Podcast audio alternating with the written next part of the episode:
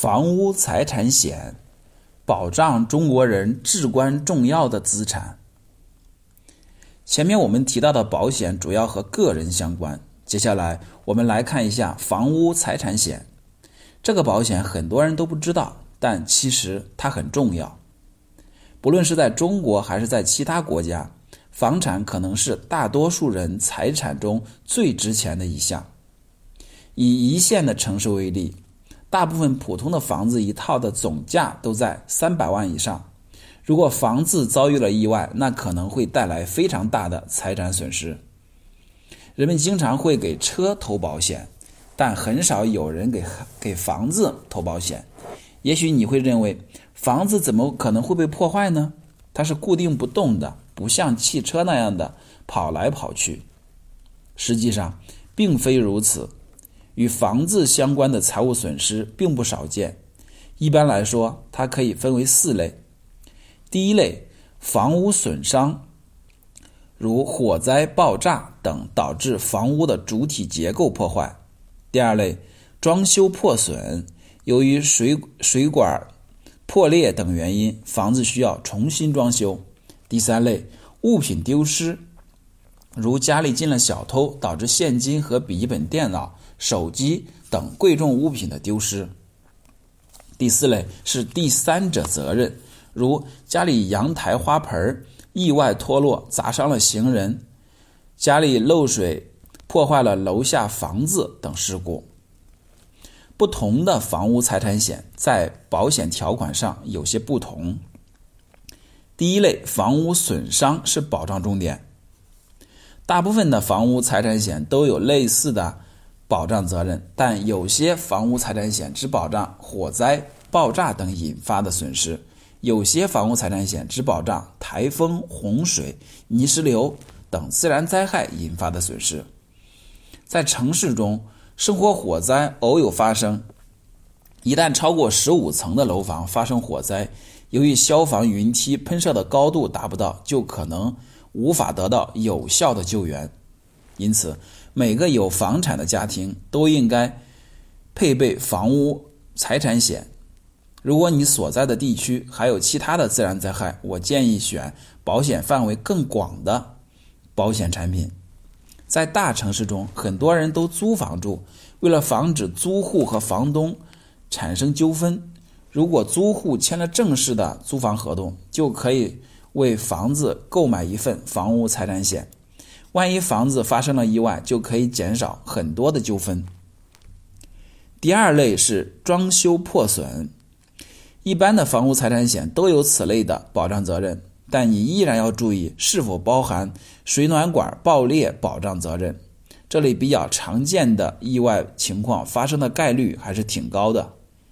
第三类和第四类损失，并不是每个房屋房屋财产险保障。都有，在购买时你需要认真的查看保险条款，选择自己想要的保障责任。总体来说，房屋财产险费用很低，我建议大家买保障责任更全面、保额更高的房屋财产险。在买房屋财产险险时，投保投保人需要注意以下的事项：第一，看清楚房屋是否在保。保障的范围内，不同的保险其规定有所不同。比如，有些房屋财产保险只保障非自建城镇钢筋混凝土商品房住宅。如果是自己建的房子，无论是在城市还是农村，即使买了房屋财产险也没有用。